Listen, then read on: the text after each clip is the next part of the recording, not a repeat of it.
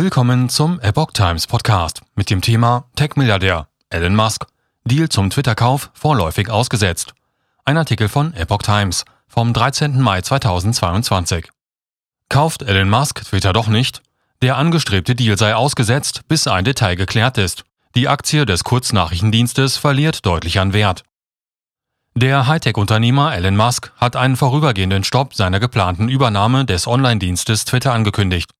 Das Geschäft werde vorübergehend auf Eis gelegt, bis Details zur Berechnung der Zahl der Spam- und Fake-Konten bei dem Netzwerk vorliegen, schrieb Musk am Freitag auf Twitter.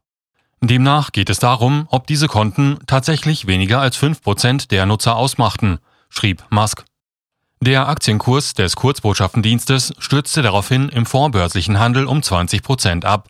Musk, Gründer des US-Elektroautobauers Tesla und derzeit reichster Mensch der Welt, hatte im April angekündigt, Twitter für rund 44 Millionen Dollar, 41 Millionen Euro kaufen zu wollen.